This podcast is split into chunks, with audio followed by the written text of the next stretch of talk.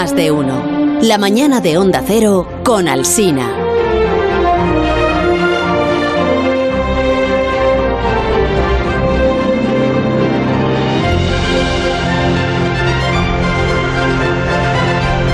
Son las 11 y 26 minutos de la mañana de este jueves, es 16 de junio y hace calor en toda España. ¿Qué le voy a contar a usted que usted no sepa? Pero hace un poquito menos de calor hoy en Bilbao. Escenario de los galardones del año, escenario científico por excelencia, escenario del conocimiento y de la apertura de fronteras al conocimiento porque estamos en el día. Anoche Juan Ralucas hizo la brújula desde el Palacio Escalduna y estuvo hablando, lo saben los oyentes de, de, la brújula, los fieles oyentes del programa de Juanra, estuvo hablando de los galardonados y con algunos de los galardonados en la edición de este año, decimocuarta ya, de los premios Fronteras del Conocimiento. Y hasta Bilbao hemos enviado al eh, divulgador científico de este programa, que desgraciadamente no es matemático sino físico, bueno, luego explicaremos por qué, porque, porque igual si hubiera sido matemático, pues habría eh, tenido aún más temas de conversación con el invitado que le acompaña, eh, al que usted conoce, no al invitado, pero sí a nuestro divulgador, que es Alberto Aparici, mencionado hace un momento por Santi García Quemades, como siempre, con una cierta, pues...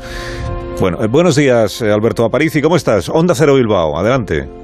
Hola, hola, muy buenos días. Buenos pues días. encantado, encantado. Y, y, encantado también de desmentir que Einstein fuera matemático. Bueno, eh, Ya estamos, ya estamos. de hecho, en esta sala hay unanimidad en el sentido de que era un físico. Hizo una gran aportación matemática, es verdad. Eh, bueno, hizo, utilizó matemáticas para cosas, pero Oye, bueno. un, res- un respeto, García Cremades, a nuestro enviado especial, a Es verdad, Bilbao es y a los premios Fronteras del Conocimiento que es Hola. Priti, ¿cómo estás? La vida del enviado especial te gusta, ¿no, Alberto? Bueno. A ver, tengo que decir que estoy durmiendo poco, pero me lo estoy pasando muy bien. Duermo poco para hablar con gente interesante todas las mañanas. Así que eh, me lo estoy pasando muy bien y cuando termine esto, pues voy a dormir muy a gusto también. Eso es porque trabajas muchísimo. Has estado escribiendo aquí un texto para introducir a, a nuestro invitado de esta mañana. ¿Quieres que lo, que lo lea, esto que me has enviado? Pues hombre, sería un detalle, Ajá. ya que ya que lo he escrito, bueno, que si no da igual, pero Vale. Eh, pues voy a ello. No pasa nada. Sí, pasa, estoy, yo soy el locutor. Eh, una de las ciencias más antiguas. Una de las ciencias más antiguas es la geometría. En sus primeros años era una herramienta de albañiles y agricultores y servía para que las paredes de un edificio estuvieran rectas o para saber el tamaño de un campo de cultivo. Por de ahí viene el nombre que le dieron los griegos, ¿no? Geometría es la medición de la tierra. Y fueron precisamente los griegos los que convirtieron este saber práctico, cotidiano, en las matemáticas que hoy conocemos. Gentes como Pitágoras, como Euclides, que dejaron de hablar de este triángulo, de este en concreto, o de aquellas pirámides y empezaron a hablar del triángulo y de la pirámide. O sea, pasaron del saber práctico al saber abstracto. Esta es la geometría que nos suena, esta es la que hemos estudiado en la escuela. La del área del círculo, eh, calcule usted el volumen del cubo, ¿se acuerda? Las 12 caras de un dodecaedro. Pero la geometría no se quedó parada ahí. Una nueva generación de geómetras en el siglo XIX empezó a desvelar los secretos de las superficies curvas. Por ejemplo, descubrieron que en la superficie de una esfera no existen las rectas paralelas porque todas las rectas se cruzan. Esta nueva geometría de las cosas curvas es la que usó Albert Einstein, que como todos los oyentes saben, era, un, era un científico, para cosas. elaborar una teoría de, de la gravedad. una teoría de la gravedad en la que es el espacio el que está curvado. Es la teoría de la relatividad general. Bueno, eh, esta mañana, desde los premios Fronteras del Conocimiento de la Fundación BBVA, vamos a hablar de otra nueva geometría que se llama geometría aleatoria. Y aquí es donde yo me quedo, Alberto Aparici, porque no quiero que ningún premiado me corrija, y aquí es donde tomas tú el relevo y asumes tú el riesgo de continuar con la explicación, si te parece. Pues, pues sí, efectivamente, soy yo el que, el que voy a ser corregido, muy probablemente. Pues vamos a, vamos a hablar de geometría aleatoria, que es una geometría que trabaja con superficies extremadamente rugosas. Y me explico. Cuando imaginamos una esfera o un cubo, la superficie de esos objetos siempre es lisa, ¿no? Es suave. De hecho, la gracia de una esfera en matemáticas es que es perfecta, ¿no? En el sentido de que su superficie es perfectamente lisa, es uniforme, no tiene imperfecciones. Eh, está la ventaja de que esa esfera sea una idea, ¿no? A diferencia de las esferas que podemos tener en nuestras manos, que están hechas de átomos y que van a tener grietas, que van a tener agujeritos microscópicos. Bueno, pues la idea de una geometría aleatoria es darle completamente la vuelta a este paradigma. Es crear una superficie que sea todo lo contrario de lisa, que esté llena de pinchos, de entrantes, de salientes, que sea como violentamente irregular, ¿no? ¿Y pero ¿y por qué, por qué eso es un nuevo tipo de geometría? Bueno, lo es porque hay que imaginar esta cosa que he dicho llevada a un completo extremo, ¿no? Eh, imagina una esfera cubierta de pinchos muy pequeñitos, como si fuera uno de estos cactus con pinchos pequeños que pinchan mucho, ¿vale? Pero no la toques, imagínala, no la toques, ¿vale? Eh, bueno, a primera vista, esa esfera nos puede parecer muy rugosa, pero en realidad no lo es tanto. Si cogemos uno de los pinchos y lo ampliamos mucho, ¿qué vamos a ver? Bueno, pues vamos a ver que la superficie del pincho es lisa, como la de nuestra esfera normal y moliente, ¿no? O sea que añadiendo pinchos, en realidad lo único que hemos hecho es hacer un poquito más complicada la geometría original, pero no tenemos algo realmente nuevo. A ver si te estoy entendiendo. Eh, A ver. Entonces, eh, aunque añadamos pinchos a la esfera, si, miramos lo suficientemente cerca de esos pinchos, o miramos esos pinchos lo suficientemente de cerca, no Sí. vamos a ver eh, en realidad nada irregular. Claro, es que eso es Ah. porque esa esfera con pinchos no es aleatoria de verdad, ¿no? Es, es solo una especie de primera aproximación a aquello. Para alcanzar la esfera aleatoria de verdad, lo que tenemos que hacer es imaginarla con nuestras ideas, como esa esfera completamente lisa, ¿no? Vamos a imaginar esa esfera cubierta de pequeños pinchos, igual Sí. que la de antes, pero al ampliar esos pinchos nos damos cuenta de que están hechos de pinchos más pequeños todavía. Y si ampliamos esos otros, resulta que están hechos de pinchos otra vez, más pequeñitos aún. Así hasta el infinito. Y claro, si nos imaginamos esto, se nos plantea de repente una pregunta importantísima, que es, ¿dónde está exactamente la superficie? Porque si cada vez que nos acercamos a la superficie lo que encontramos es pinchos, hechos de pinchos, hechos de pinchos, ¿hay acaso una superficie tal y como la entendemos? Y entonces es cuando empezamos a entender que en estos objetos las reglas del juego son distintas, que esto ya no es una geometría como la de siempre, ¿no? Bueno, pues esta cosa que os he animado a imaginaros y que no sé si habremos conseguido o no, sé que es difícil de imaginar, esta cosa que os he descrito es una aproximación a la esfera browniana, que es un tipo de geometría aleatoria a la que ha dedicado mucho trabajo la persona que comparte conmigo estudio, uno de los galardonados con el Premio Fronteras del Conocimiento en Ciencias Básicas, el profesor Jean-François Legal. Pues vamos a saludarle eh, porque, porque estamos deseando escuchar sus, sus explicaciones y estamos deseando conocerle. Eh, profesor legal, buenos días. Professor Legal, good morning. Good morning. Buenos, días. Buenos días. Además, eh, tengo entendido, profesor, que tiene usted un eh, gran vínculo con nuestro país. Es decir, que para usted España es una nación que le resulta muy familiar. Spain feels familiar to you, is that right? Yes, of course. I visited Spain several times. Sí, claro, ya he estado en España Madrid varias in particular, veces. estado Barcelona. En uh, Madrid, en Barcelona. Tengo buenos compañeros y amigos en Barcelona, a quienes conozco desde hace mucho tiempo. my last PhD student. Y came mi, mi estudiante de doctorado más reciente vino de. Barcelona a París para sus estudios very, de uh, doctorado uh, PhD y eh, produjo un trabajo brillante sobre la esfera browniana uh, justamente. It was very successful. I was very happy to Ha have him. Sido una tesis de mucho éxito y he tenido mucha suerte de tenerle como alumno. And I'm happy to, to tell that he now Y got a permanent position Me as an, complace uh, mucho assistant decir professor in que ha quedado one of the best contratado French como universities. permanentemente como But profesor asistente en una Spain, universidad moment, francesa. No sé, a la larga tal vez Spain. vuelva a España, pero de momento lo tenemos en Francia. Pues eh, celebramos que le haya ido bien y solo celebramos que tenga este vínculo con, Well, con we're nuestro glad país to hear that you have such close Y links con- to Spain. y con estudiantes de nuestro país. Eh, bueno, profesor, a ver, eh, el desafío de esta mañana es explicar a los oyentes de nuestro programa y a nosotros mismos Explain to our qué es una esfera browniana. uh, what a Brownian sphere actually is. Okay, uh, it's a bit complicated to explain Vale, a ver, que tampoco es muy fácil de explicar, I can try. There are, pero lo puedo intentar. Sí. it's a kind of fractal surface. Okay? So it's Es como when you- una, una superficie un poco fractal. Yeah, when you look at the point of the Brownian sphere, at- Es como eso, cuando is ves la esfera irregular. browniana, si te acercas, parece muy irregular. It's a little bit like if you start from the Earth surface. Es como si contemplaras la superficie del planeta Tierra, ¿no? you Que lo ves como una esfera, pero cuando te vas acercando, ves and, que hay montañas y, y otras rugosidades que la convierten en But una estructura muy complicada. Entonces, a partir de allí, estas irregularidades se pueden explicar hablando uh, de que hay una dimensión fractal de la esfera browniana. que no es lo mismo is que una esfera normal que es- se expresa en dos dimensiones, sino en tres. Estamos cuantificando las irregularidades de la esfera browniana. Por supuesto, este tema me ha llevado muchísimo trabajo. Lo primero que había que hacer era definirla correctamente y también mostrar que de alguna manera se trata de un modelo universal. Es decir, que se puede partir de muchos modelos simples que eh, se pueden eh, unir en una construcción para lograr llegar al límite, que es lo que nos lleva a la esfera browniana. Es un poco como el movimiento browniano, que lo habrás oído nombrar.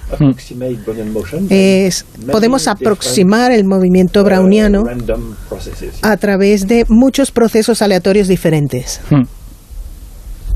Antes, Sí, nos, si me- antes si me- nos, si me per- nos hablaba de esto, Alberto, antes nos hablaba Santi del movimiento browniano, precisamente del desafío matemático Alberto de, Santi Hmm. telling de us hoy. Está hablando de eh, eh, cómo el movimiento browniano t- tiene su origen en la observación, como era, de eh, los granos de polen flotando en el agua. ¿no? Si yo me quedo Sí. bien con la eco.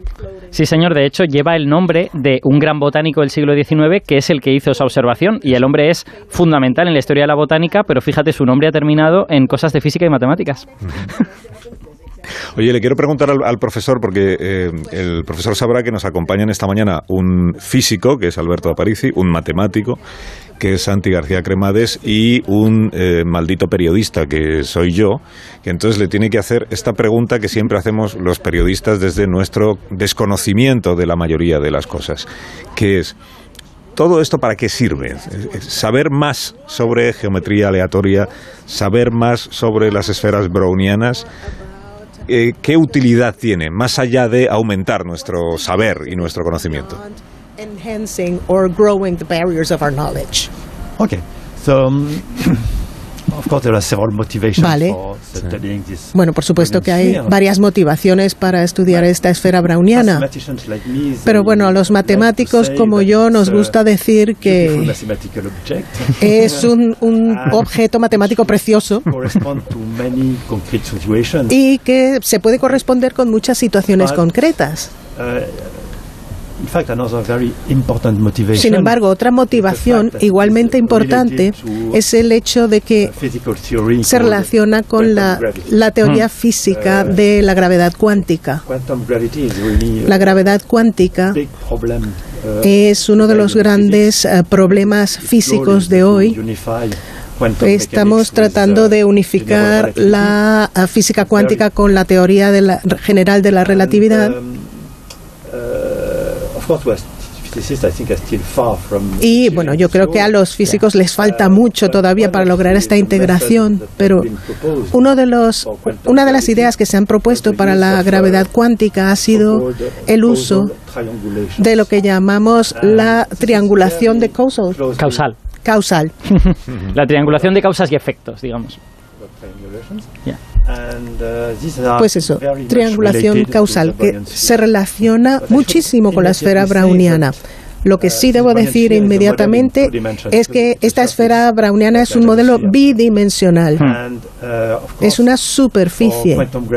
Y por supuesto, para la gravedad cuántica nos gustaría encontrar un modelo similar, pero con más dimensiones. En cuatro. Entonces, eh, lo que he estado haciendo es una especie de maqueta de juguete de las posibles aplicaciones que puede tener este concepto en física. Pero bueno, esto es una cosa que hacemos mucho los matemáticos. cogemos un problema muy difícil y tratamos de simplificarlo para ir resolviendo y encontrando algunos resultados que contribuyan con el resultado final. Es una forma de responder a tu pregunta. Otra forma sería que tenemos la esperanza de que este objeto, la esfera browniana, pueda ser útil en aplicaciones futuras.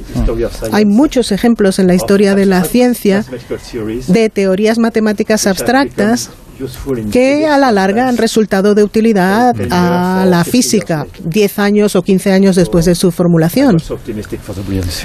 Yo tengo todavía ese optimismo para la esfera browniana. Si me, si me dejas que haga una, una eh, aclaración, bueno, no sé aclaración, como un añadido, una de las, o sea, una manera de imaginar cómo estas superficies muy irregulares pueden ayudar a entender la gravedad en la teoría de Einstein, la gravedad es la geometría del espacio, es el espacio está curvado y todo esto. Bueno, pues cuando te metes a nivel cuántico, ese espacio curvado aparece como una superficie muy irregular, ¿no? Llena de subidas, bajadas y tal, y quizá esta geometría aleatoria pueda ayudar a modelizar, digamos, ese espacio-tiempo visto muy muy de cerca, ¿no? Eh, es una forma muy burda de decirlo, pero por ahí podrían ir los tiros. Es que he leído también, profesor, que usted no se relaja nunca.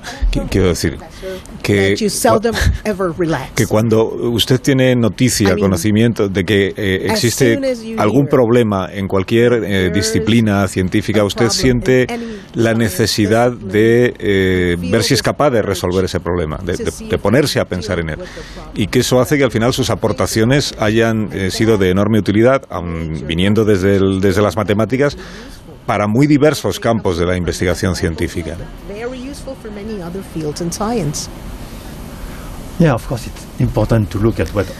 Bueno, por supuesto que es importante uh, observar lo que están haciendo los demás. Y eh, mucha de nuestra motivación proviene de otros científicos, no solo de otros matemáticos, sino también de los físicos. Yo me leo trabajos de física teórica y los considero una fuente de inspiración y tengo la suerte de trabajar cerca de mi o de tener cerca de mi universidad un instituto de física teórica. Entonces estoy muy en contacto con los físicos. y actualmente cualquier matemático tendría que estar pendiente todos los días de todo lo que salga de nuevo, eh, no solo en los archivos matemáticos, que es donde se registran todos todas las publicaciones recientes. Claro, tampoco hay que leerse todo lo que se publica, porque con qué tiempo, pero lo que se relaciona con el trabajo que estamos haciendo es importante saberlo. Hay que saber qué están haciendo los demás. Y Creo que la ciencia actual es muy diferente de las matemáticas de hace 50 años cuando no disponíamos de Internet. Y a veces en Francia o en España los científicos no sabían lo que estaban haciendo los rusos, por ejemplo. Ahora, afortunadamente, tenemos acceso a todo lo que se publica donde se publique. Que lo sepa Santi García Cremades, que es el colega matemático del profesor legal. Tienes que estar más atento, Santi, a todo lo que hacen los físicos, aunque tu conocida rivalidad con los físicos, incluido el físico de este programa, que es Alberto Aparici, a veces te ciega. es, verdad. es cierto. Pero la verdad estoy muy emocionado y agradezco muchísimo a Aparici que haya traído esta entrevista. Eh, ¿Puedo levantar la mano como en los congresos, como un alumno muy interesado, al profesor Lecol? Claro. Hombre, por favor. Pues mm, es más un apunte que, otra cosa, pero me está encantando eh, esta, esta aportación a... Hemos hablado de teoría del caos, que tiene mucha relación con los fractales, que también ha comentado el tema de fractal. Fractal es una figura que se repite una y otra vez. Yo siempre lo defino como una matriosca, como una muñeca rusa de figuras, ¿no? Que se repiten sin parar, cada vez más pequeñas, pero como decía Parisi, en, en su complejidad hay simpleza, en, en definitiva, en, en algún aspecto. Eh, ¿Qué se sabe ahora mismo de, lo browniano, concretamente de la esfera browniana, con relación al caos, con los fractales? ¿Qué se conoce actualmente de la esfera browniana? ¿Qué se sabe de ella?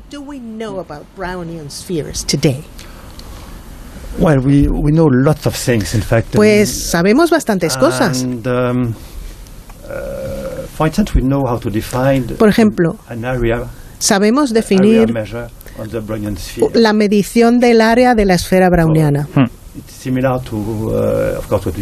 es, como tratar de definir el área de un país o de un campo. La esfera browniana es un, un, objeto efectivamente muy fractal y por lo tanto sus cálculos de área no son los tradicionales, pero se pueden hacer. Es una manera de medir, por ejemplo, el tamaño de una parte de la esfera browniana. Y volviendo al comentario que hacías, Uh, También podemos decir que aunque la esfera browniana por definición es muy irregular, al mismo tiempo es regular en su irregularidad. Parafraseando lo que has dicho antes, hay muchas propiedades demostrables uh, para muchos de los puntos de esa uh, esfera browniana. Hay, hay algo que se ha He estudiado con mucha profundidad, que es lo que yo llamo, o lo que se llama geodésica, oh, de la esfera browniana. ¿Qué es la geodesia? Pues es uh, como una línea que va de un punto a otro. Y si lo concebimos bajo la geometría tradicional del plano, pues lo podemos concebir como una línea recta que une, que une dos puntos. En la esfera browniana, Uh, podemos describir completamente la geodesia, describirla y podemos encontrar algunas propiedades sorprendentes. Uh, Por ejemplo, si tomas tres puntos en la geometría euclidiana o tradicional,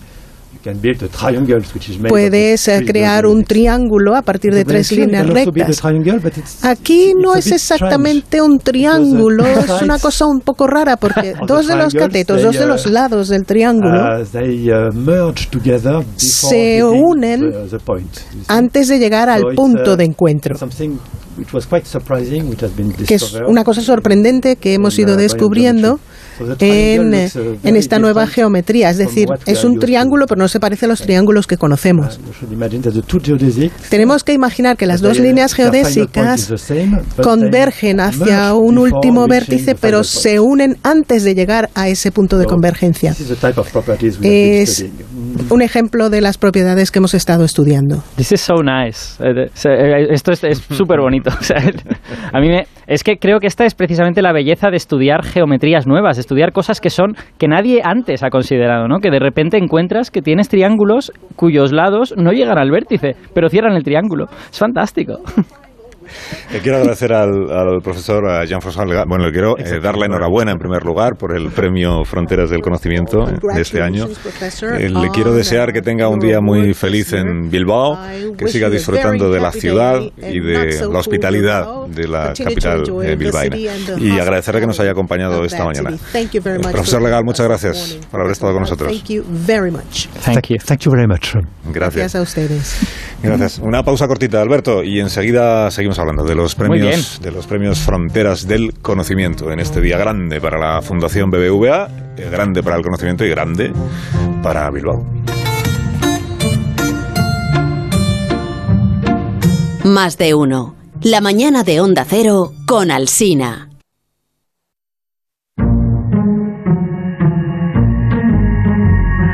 Más de uno en Onda Cero, donde Alsina.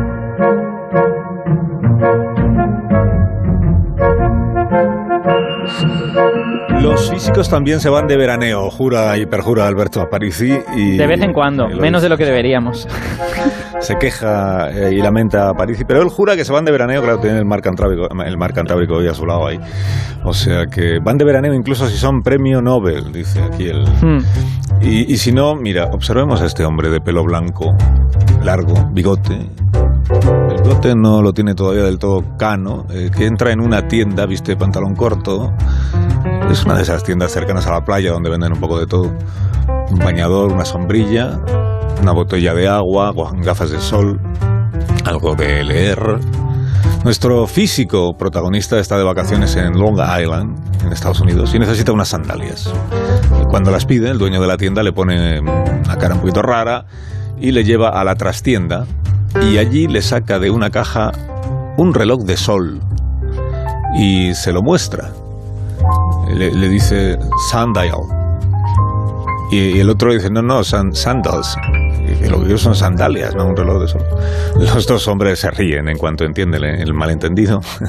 dice mi acento atroz, dice el físico, que es alemán.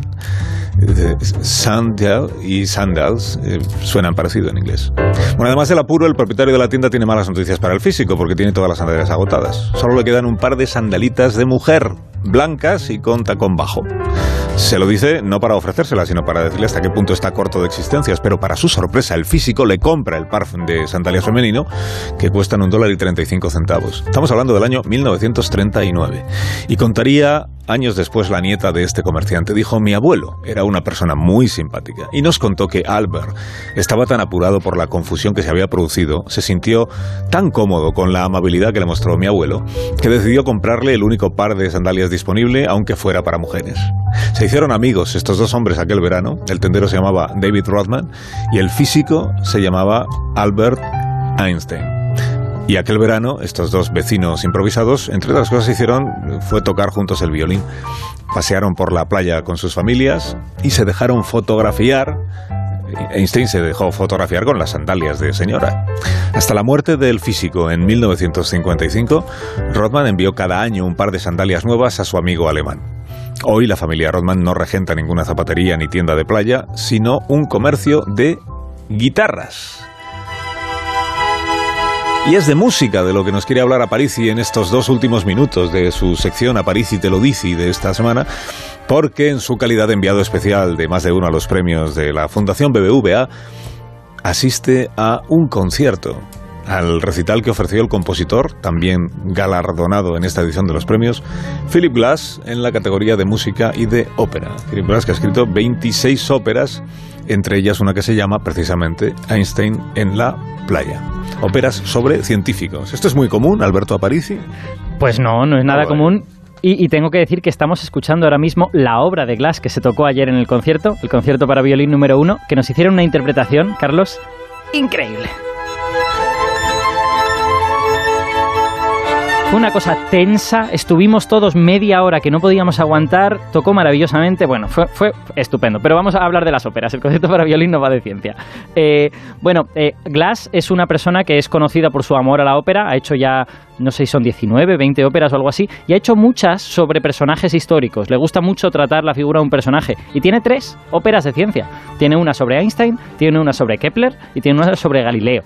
Yo he visto dos de esas tres. He visto la de Einstein y he visto la de, la de Kepler. La de Einstein me gustó mucho, la de Kepler no tanto. Eh, y, bueno, son, son obras interesantes porque recuperan un poco esta idea de que la ópera, así como el cine, pueden tratar temas que tengan que ver con gente interesante. O sea, no tiene por qué ser ficción. Puedes hablar de gente histórica y tratar de contar algo de esas personas. Mm. En la ópera de Kepler, por ejemplo, eh, Glass reflexiona un poco sobre cómo Kepler que estaba en ese momento desarrollando las primeras leyes del movimiento planetario, Kepler fue la persona que descubrió que los, que los planetas se mueven en elipses y no en círculos, bueno, pues Kepler tenía la idea de que esa matematización del cielo representaba como la bondad de Dios depositada en el universo, ¿no? Y eso contrastaba un poco con la guerra de los 30 años que estaba ocurriendo a su alrededor y en la que estaba muriendo un montón de gente. Entonces la ópera reflexiona un poco sobre esa contradicción y cómo Kepler terminó un poquitín como eh, amargado no es la palabra, entristecido por, por esta especie de contradicción, ¿no? Que, no, que no consiguió conciliar nunca. La ópera de Einstein, si alguien se atreve a verla, es una ópera muy larga, dura cinco horas y tiene una pequeña dificultad que es que es extremadamente abstracta. La ópera de Einstein no cuenta nada. es una ópera hecha con una serie de estándares eh, estéticos de los años 70 en los que lo que intentaban era hacer una forma muy elaborada, pero no poner nada de contenido. Hasta el punto de que en la ópera hay momentos en que la gente empieza a cantar números. Canta 1, 2, 3, 4, 5, 6, 7, 8.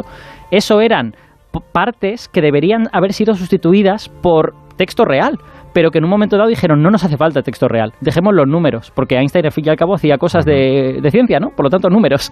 y ya está. Es una ópera muy peculiar, a mí me parece flipante musicalmente, pero es verdad que es rara porque no te cuenta nada. Son, ves a gente haciendo cosas en el escenario, ¿no? Y ya está. Disfrutando de los premios Fronteras del Conocimiento, llegamos a al final, a las 12 del mediodía. Y le deseamos a Alberto a París y que siga disfrutando de Bilbao y de este día grande de la Fundación BBVA. Gracias por la información, Alberto. Muy bien como enviado especial, ¿eh? Muy bien.